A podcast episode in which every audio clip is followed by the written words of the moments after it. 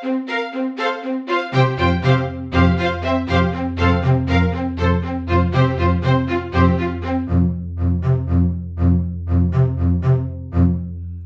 und herzlich willkommen bei einer neuen Episode von Victus Deus Ex Machina. Und heute soll es um Applikationen gehen und zwar speziell um Applikationen für macOS. Also was für Applikationen gibt es so, die man da benutzen kann? Und da machen wir einfach mal so eine kleine Tour durch so ein paar meiner Applikationen, die ich dann unter macOS nutze. Ja, vielleicht die erste Geschichte ist, wie kann man Applikationen installieren? Da haben wir natürlich einmal so den klassischen Weg. Das heißt, ich lade mir unter macOS eine entsprechende Datei runter als DMG-Datei, als Image und kopiere die dann in den Applikationsordner. Beziehungsweise in der deutschen Version heißt er dann Programmeordner. Befindet sich aber trotzdem im Dateisystem ganz oben im Applications-Ordner. Ja, die weitere Variante, die hinzukam, ist die Variante über den App Store. Da kann ich halt mich mit meiner Apple ID anmelden und kann entsprechend Applikationen installieren. Was es dann noch gibt, ist ähm, über einen sogenannten Paketmanager. Im Fall von macOS ist das Homebrew zu finden unter brew.sh. Und das ist ein kleines Tool, das installiere ich und dann kann ich über diesen Paketmanager Software installieren. Als Beispiel, ich könnte dann brew install DOSBox eingeben und er würde mir DOSBox installieren. Der Vorteil an dieser Art Paketmanager ist, dass er mir dann auch die Software aktuell hält. Das heißt, wenn ich dann Brew Upgrade eingebe, wird die entsprechend über den Paketmanager installierte Software aktualisiert. Und das geht auch dann für Software, die zum Beispiel nicht über den App Store bereitsteht, weil der App Store aktualisiert seine Software natürlich auch. Und Brew ist ein Open Source Projekt. Das heißt, äh, man kann da auch entsprechend beitragen, wenn da noch irgendeine Software fehlt und kann das dann unter seinem macOS nutzen. Brew ist dann ein reines Kommandozeilentool, was dann halt im Terminal entsprechend benutzt wird. Ja, das ganz kurz zu der Frage, wie Software grundsätzlich auf einem Mac-System installiert werden kann und auch aktuell gehalten werden kann. Und dann schauen wir uns mal so ein bisschen Software für macOS an, die ich auch in meinem Arbeitsalltag wirklich benutze. Und wir arbeiten uns da so ein bisschen alphabetisch durch. Ja, ganz oben steht Aeon Timeline. Äh, Aeon Timeline ist schon ein Stück Software, die etwas spezieller ist. Das ist nämlich eine Software, die darauf spezialisiert ist, wie es der Name schon sagt, ja Zeitleisten zu bauen. Also sei es um Mordfälle zu rekonstruieren oder als Autor irgendwelche geschichtlichen Ereignisse, die fiktiv sind, in bestimmte Handlungsbögen einzuteilen. Das ist eine relativ komplexe Software und ähm, ja, vom Anwendungsfall her schon ganz speziell, aber wollte ich auf alle Fälle einmal kurz erwähnt haben. Dann haben wir ja so Software für grafische Geschichten. Das bekannteste ist sicherlich Photoshop. Ähm, auf der Open Source Schiene gibt es da auch GIMP zum Beispiel. Und ähm, für macOS bietet sich aus meiner Sicht besonders an, so dieses komplette Paket. Also man hat ja nicht nur Photoshop, sondern es gibt ja auch ähm, da mehr Pakete in dieser Kreativsuite. Das Problem ist halt, an der Stelle, das ist alles äh, Abo-getrieben, das heißt, man muss dafür monatlich bezahlen, ob man die Software nutzt oder nicht. Und von der Firma Affinity gibt es halt ein ja, Paket, könnte man sozusagen, beziehungsweise aktuell sind das drei Applikationen, die heißen Affinity Designer, Affinity Photo und Affinity Publisher. Affinity Designer ist halt alles so, da geht es um Vektorgrafik, um halt Geschichten zu designen. Affinity Photo ist sozusagen eine Photoshop-Alternative und er findet die Publisher. Da geht es halt darum, wenn ich Zeitschriften designen möchte zum Beispiel. Das Ganze ist dabei nativ für macOS geschrieben, integriert sich sehr gut, funktioniert sehr gut und ist auch preislich sehr attraktiv. Also so 50, 60 Euro ist da so das letzte, was ich im Kopf habe, äh, was da jeweils die Applikation kostet, einmalig. Hm, vielleicht noch ein paar Open Source Varianten, die man dann als Alternative benutzen könnte, so für den ganzen Vektorgrafik Kram bietet sich Inkscape an. Für als Photoshop-Alternative kann man dann GIMP benutzen und für Affinity Publisher, also zum Beispiel um Zeitschriften, Magazine, Bücher zu setzen, da eignet sich die Open Source Software Scribus. Das nächste, was in meiner Liste auftaucht, ist AnyDesk. AnyDesk ist eine Software zur Fernwartung, also wenn man irgendwie so den Klassiker, man hat Verwandte und die möchten mal kurz am Computer, dass man denen da was hilft, dann kann man sich mit AnyDesk darauf schalten. Früher habe ich dafür Teamviewer benutzt, aber Teamviewer wirkt mittlerweile alt und aufgebläht aus meiner Sicht. Und ähm, AnyDesk wurde von Leuten geschrieben, die da bei Teamviewer mal gearbeitet haben und dann ihre eigene Firma gegründet haben. und die konzentrieren sich halt wirklich auf ein gutes Produkt zur Fernwartung und für persönliche Zwecke ist das Ganze dann auch kostenfrei. Ein paar Applikationen werde ich an der Stelle überspringen, weil sie dann meistens in sehr, sehr spezielle Felder wie zum Beispiel Softwareentwicklung gehen, wo halt doch jeder dann für sich ähm, ja das fährt, was er da braucht. Also wenn ich zum Beispiel ähm, Java-Entwicklung machen möchte, dann kann ich da zum Beispiel die JetBrains IDEs, also IDEA Community zum Beispiel benutzen. Aber das lassen wir an der Stelle hier mal aus, sondern versuche da mehr Software vorzustellen an der Stelle, die so ein bisschen allgemeingültiger ist. Hab da noch ein Sprite-Editor drauf, der nennt sich Sprite. Und das ist ein Editor, der hat sich so, wenn man so Pixel-Grafik machen möchte, ist der dafür ziemlich gut geeignet. Hm, wenn man so mal ab und zu eine Wave-Datei normalisieren möchte und so und das nicht über die Kommandozeile, zum Beispiel mit FFmpeg, machen möchte, dann gibt es den freien Editor Audacity. Audacity hat in den letzten Monaten, Wochen ja nicht so gute Publicity bekommen, weil äh, das Projekt wurde praktisch von einer Firma übernommen und die haben dann da ähm, irgendwelche Richtlinien geändert und versucht, Funktionalitäten einzubauen, die dann nicht so schön waren. Da gibt's dann auch mittlerweile ein Fork, der sieht aber auch noch nicht so aktiv aus. Also das vor allem, wenn man so plattformübergreifend das und sowas haben möchte, bietet sich Audacity noch an und äh, die Community hat da auch so ein bisschen gesagt, die Dinge, die ihr halt nicht gefallen. Und da kann man mal hoffen, dass sich das in Zukunft dann entsprechend sinnvoll weiterentwickelt. Hm, für Videokonvertierung und so Sachen wie Skalierung etc., also wenn man so ein bisschen so eine kleine Art Toolkiste für Videos braucht, gibt es ein schönes Open Source Projekt, das nennt sich Avidemux. Und dieses Projekt kann dann zum Beispiel über Brew Homebrew installiert werden. Damit kann man Videos öffnen, kann sie entsprechend äh, konvertieren in andere Formate, kann sie dabei skalieren und andere Filter darauf anwenden. Wenn man mal den Fall hat, dass man irgendwie einen USB-Stick mit einem ISO, also einem Image bespielen möchte, zum Beispiel eines Betriebssystems, um das auf einem Laptop zu installieren oder auf einem Raspberry Pi, dann bietet sich die Software bei Lena Etcher an. Da gibt man halt an, hier ist der USB-Stick und entsprechend äh, dieses Image da bitte draufspielen. Die Software kümmert sich dann darum und man braucht dann nicht auf der Kommandozeile anfangen, irgendwelche Images zu flashen. Danach wird das Ganze auch verifiziert. Das Einzige, was Balena Etcher nicht kann, ist es, ähm, Windows-Images auf so einem USB-Stick zum Beispiel zu hinterlegen. Ganz einfach aus dem Grund, weil die ein bisschen spezieller sind und das können sie halt an der Stelle nicht. Sie empfehlen dann da andere Tools. Ein Fall, den ich häufiger mal habe, äh, ist es halt Dateien nach bestimmten Regeln umzubenennen. Da habe ich bei mir die Software Better Rename 9 drauf. Die gibt es mittlerweile, glaube ich, auch schon in höheren Versionen. Allerdings äh, sahen die dann wieder entsprechend kostenpflichtig. Deshalb bin ich da bei der 9er Version hängen geblieben. Und sie erfüllt halt ihren Dienst, halt entsprechend Dinge umzubinden. Die nächste Software, die ich für erwähnenswert halte, ist ähm, Blender. Also wenn man mal 3D-Modelle editieren möchte, öffnen möchte, erstellen möchte, dann ist diese freie Software an der Stelle sehr empfehlenswert. Dann kommen wir jetzt in die Emulatoren-Schiene und da weichen wir mal ein bisschen kurz von der, der alphabetischen Reihenfolge ein bisschen ab. Also ich habe unter macOS ähm, für die ganzen Super Nintendo-Spiele den Emulator BSNES. E ist auch von der Genauigkeit einer der besten, wenn nicht der beste Emulator. Und ähm, allerdings gibt es da anscheinend in den letzten Wochen, Monaten gefühlt wenig Aktivität in der Entwicklung. Da muss man mal gucken, wie sich das in Zukunft weiterentwickelt. Und diese macOS-Version, das ist dann auch eine etwas speziellere, weil die aktuell angebotene SNES-Version, da funktioniert die Controller-Unterstützung nicht ganz richtig. Daneben gibt es dann so Emulatoren und im weitesten Sinne Emulatoren. Natürlich noch so Dinge wie die DOS-Box, wie Wine. Und es gibt mit OpenEMU ein Projekt, wenn man halt wirklich unterschiedlichste Emulatoren auf dem System haben möchte, die dann ein wunderschönes Frontend anbietet, dieses Projekt, und man dort halt seine Gameboy-Spiele spielen kann oder seine Nintendo 64-Spiele und das alles über ein entsprechendes ja, Frontend wirklich gut abgehandelt wird, ist auch eine Software, die gibt's exklusiv für macOS. Und ähm, als Gameboy-Emulator vielleicht noch einzeln, da gibt's den sehr, sehr guten Emulator Sameboy.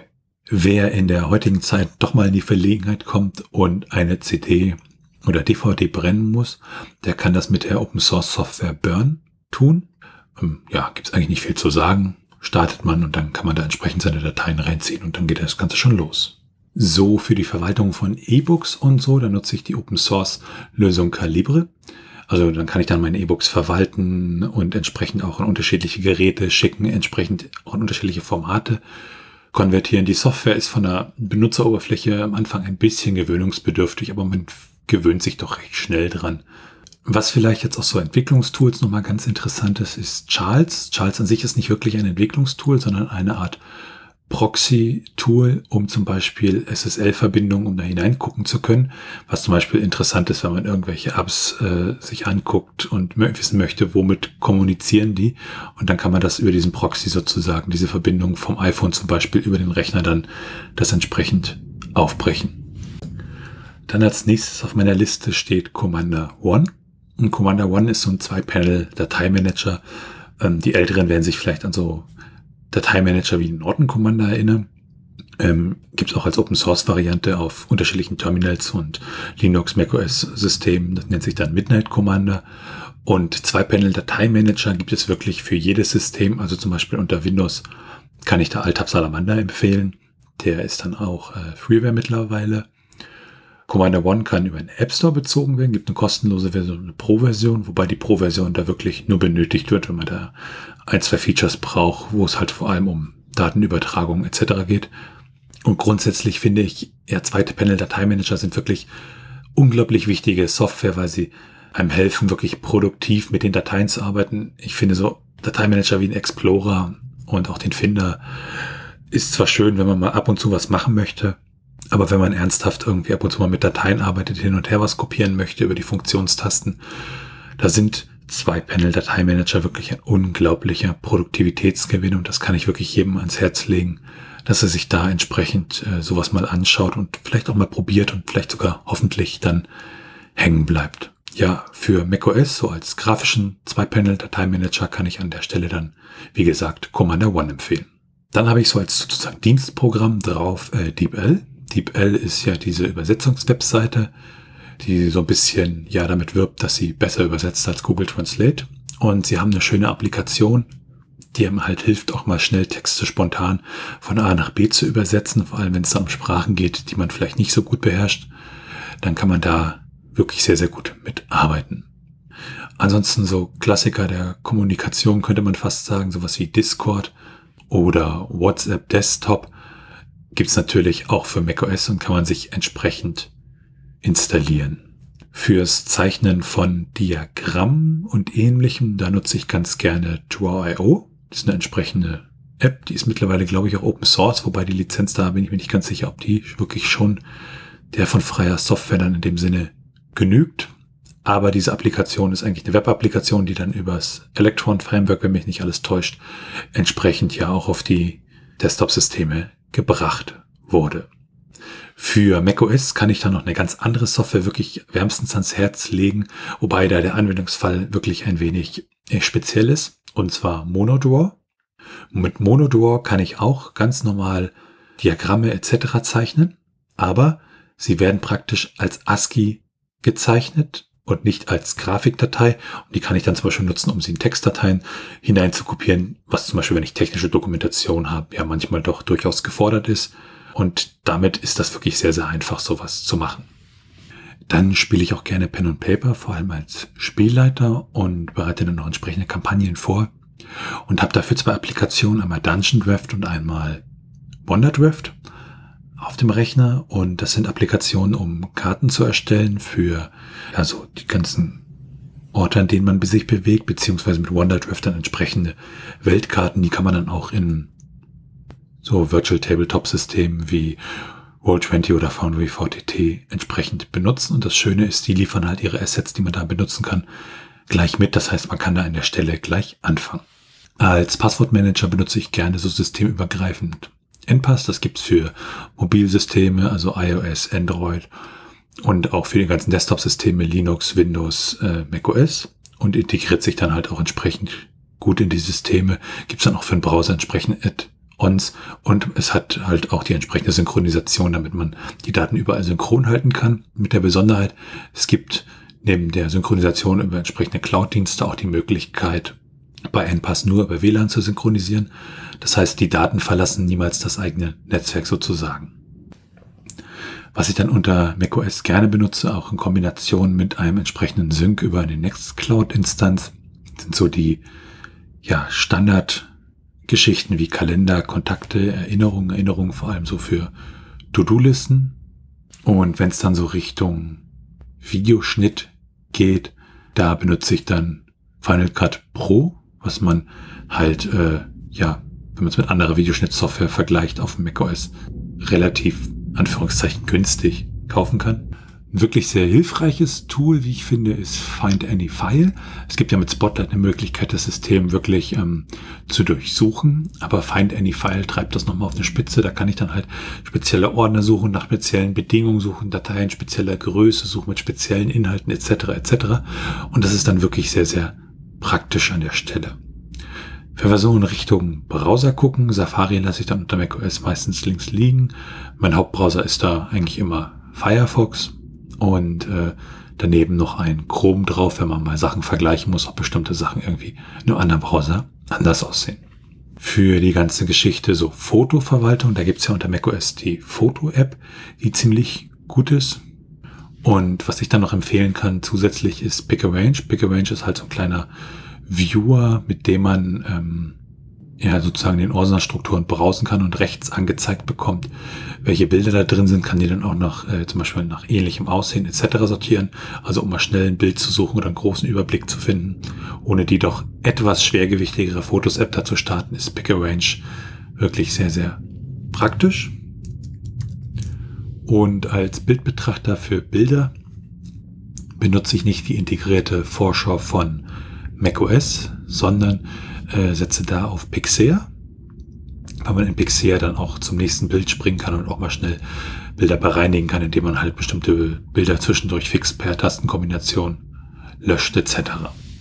Wer sich unter macOS mal wundert, wo der ganze Speicherplatz geblieben ist, dem kann ich Chrome Perspective ans Herz legen. Die Applikation scannt sozusagen das entsprechende Laufwerk oder den entsprechenden Ordner und stellt das dann in so einer Art ja, Flächendiagramm da, welche Ordner wie viel Platz belegen und so findet man dann Ordner, die sehr, sehr viel Platz belegen, relativ schnell und kann damit ja sehr effizient dann die entsprechende Platte aufräumen.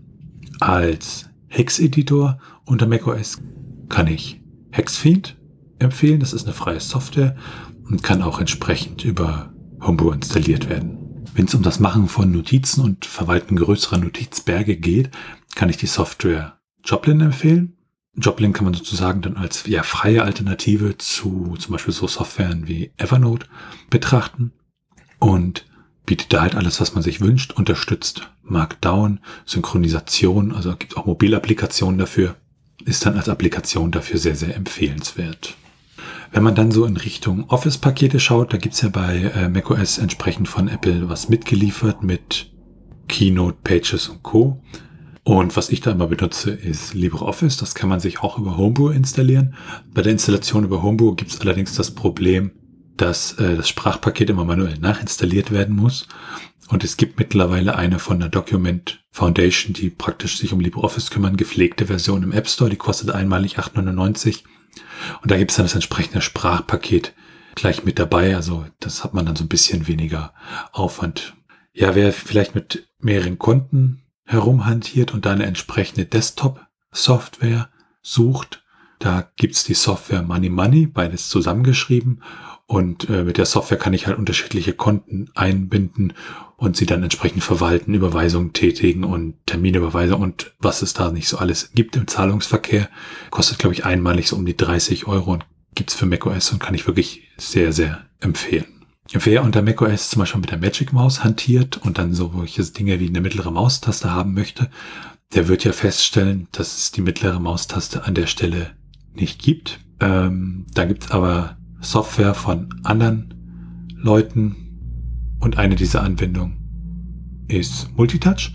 Mit Multitouch kann ich unterschiedlichste Geräte wie die Magic Mouse oder dieses Trackpad von Apple entsprechend ja fein konfigurieren. Kann zum Beispiel sagen, dass ich da eine mittlere Maustaste haben möchte, um zum Beispiel im Browser dann äh, Tabs mit der mittleren Maustaste öffnen zu können. Und funktioniert dann auch einwandfrei. Wer ab und zu mal Noten setzen möchte, da gibt's die freie Software MuseScore für unterschiedlichste Systeme, unter anderem auch macOS. Ansonsten, was so Musik- und Medienkonsum angeht, da haben wir natürlich unter macOS die Musik-App, also wo ich halt meine unter iTunes gekauften Musikgeschichten abspielen kann, aber auch äh, das Ding als Player benutzen kann. Und äh, natürlich auch so Dienste wie Spotify lassen sich unter macOS problemlos installieren. Und als Videoplayer und auch Musikplayer empfehle ich eigentlich ähm, ja VLC, wenn man nicht gerade irgendwie seine Musiksammlung bei iTunes komplett gekauft hat, weil da eignet sich dann die Musik-App vom System wesentlich besser. Aber VLC für alle Sachen, die man so extern auf der Platte hat, ist da wirklich sehr gut geeignet, kann über Homebrew installiert werden und ähm, unterstützt dann halt auch eine ganze, ganze Menge an Formaten. Ja, so für Dateisynchronisation äh, und wer da vielleicht seinen eigenen Server am Laufen hat, der gibt's natürlich auch dann entsprechende Desktop-Apps, zum Beispiel Nextcloud, mit der dann halt Daten von A nach B und wieder zurück synchronisiert werden können. Ein kleines Tool, was dann sozusagen oben rechts in der Menüleiste von macOS sich befindet, ist Oli. Und Oli ist ein Tool, damit kann man die Standby-Mechanismen von macOS kurzfristig außer Gefecht setzen. Also nehmen an, wenn jetzt auf keinen Fall der Rechner in den nächsten drei Stunden in Standby-Modus gehen soll, dann kann man halt das über Oli kurzzeitig mal ausschalten, was in vielen Fällen manchmal ganz praktisch ist, wenn man da irgendwas hat, was dann einfach durchlaufen soll und nicht ja entsprechend der Standby-Modus da aktiviert werden soll. Dann habe ich ein paar Werkzeuge so zur PDF-Bearbeitung, die ich bei mir Benutzung habe. Was ich da erwähnen möchte, ist ähm, PDF Squeezer. Mit PDF Squeezer kann man PDF-Dateien grafisch einfach nochmal ganz schnell ja, neu komprimieren und dann werden sie meistens wesentlich kleiner bei geringen Qualitätseinbußen. Und dann gibt es noch PDF OCR beziehungsweise äh, PDF OCR X Enterprise Edition. Das ist eine Software, mit der kann ich PDFs, die ich eingescannt habe, gleich noch äh, mit Texterkennung rübergehen und er speichert das dann entsprechend in dieser PDF-Datei drin. Wer sich unter macOS auf die Suche machen möchte nach doppelten Fotos und ähnlichem, dem kann ich die Applikation Photosweeper ans Herz legen. Damit lassen sich Duplikate wirklich auch in großen Datenmengen sehr, sehr schnell finden und auch gleich automatisiert löschen.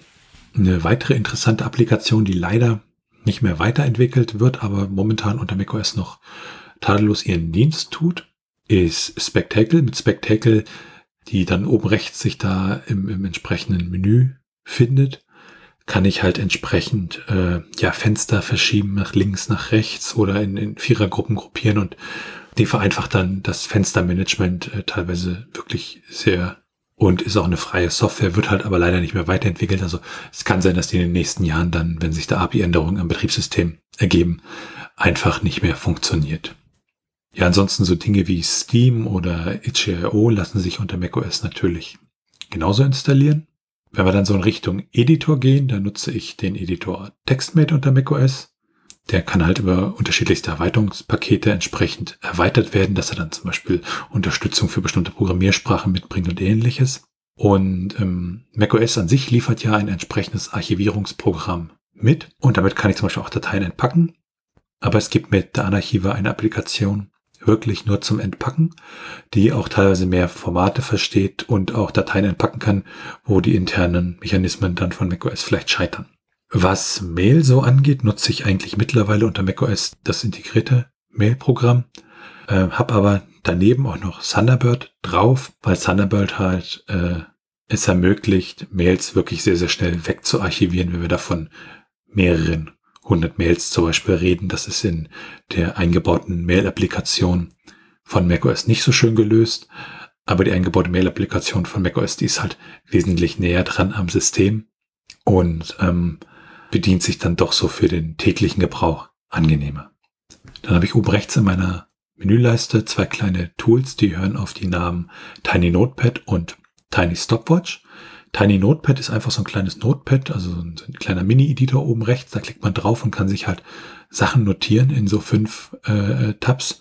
Und das ist halt praktisch. Damit muss man halt nicht immer einen Editor aufmachen, sondern kann da fix was eintragen und dann ist es halt immer verfügbar und äh, hat halt keinen Overhead an der Stelle. Und Tiny Stopwatch ist dann eine Software, so als Stoppuhr oder Countdown, wenn man mal sowas braucht äh, und man, wo man dann informiert werden möchte, was dann halt auch oben in der entsprechenden Leiste läuft. Ja, damit kommen wir auch langsam ans Ende der Applikationen, die ich zumindest für den grundlegenden macOS-Gebrauch mal so vorstellen wollte. Dazwischen ist immer wieder ja speziellere Software, die halt äh, jetzt nicht unbedingt von jedem benötigt wird. Also zum Beispiel so Sachen wie Sweet Home 3D zum, wenn man mal irgendwie Sachen einrichten möchte, virtuell oder Studio Link, wenn man halt Podcasts aufnehmen möchte oder andere Audioaufnahmen machen möchte. Ähm, die haben wir jetzt hier mal ein bisschen ausgeklammert. Was ich zum Schreiben sehr gerne benutze, ist die Software Ulysses. Da kann man halt in Markdown entsprechend schreiben, hat eine große Bibliothek, wo man alles drin verwalten kann und entsprechend Features, die dann auch wirklich da einen Mehrwert bieten. Ähm, Ulysses ist allerdings eine Software, die muss man wirklich im Abo bezahlen. Also das gibt's leider nicht mehr im Einmalkauf. Die haben der Geschäftsmodell vor einigen Jahren geändert, haben allerdings auch sehr schön ja beschrieben, warum sie das gemacht haben weil sie sich so halt wirklich ja kontinuierlich auf die Weiterentwicklung der Software konzentrieren können und nicht immer das Problem haben, dass ihnen am Ende irgendwo des Tages das Geld ausgeht, weil man ja die Leute immer wieder mit tollen, großen Features vielleicht überzeugen muss, dass sie dann entsprechend die Software da kaufen. Was ich dann so als Universaleditor drauf habe, wenn TextMate zu klein ist und ich zum Beispiel was, was ich Webentwicklung machen möchte, ähm, ist Visual Studio Code. Der lässt sich halt durch entsprechende Erweiterung sehr, sehr gut anpassen und ist da wirklich sehr angenehm. Und damit sind wir applikationstechnisch eigentlich auch schon durch. Ja, wie gesagt, das sollte mal eine ganz kurze ähm, Übersicht sein über das, was ich so an Applikationen für macOS ja für sinnvoll und auch im Produktiveinsatz für gut befinde. Und natürlich gibt's da noch wesentlich mehr und ihr könnt auch gerne in den Kommentaren entsprechende Applikationen, bei denen ihr meint, die sollte man unter macOS unbedingt haben, erwähnen. Und damit sage ich Tschüss, bis zur nächsten Episode von Invictus Deus Ex Machina.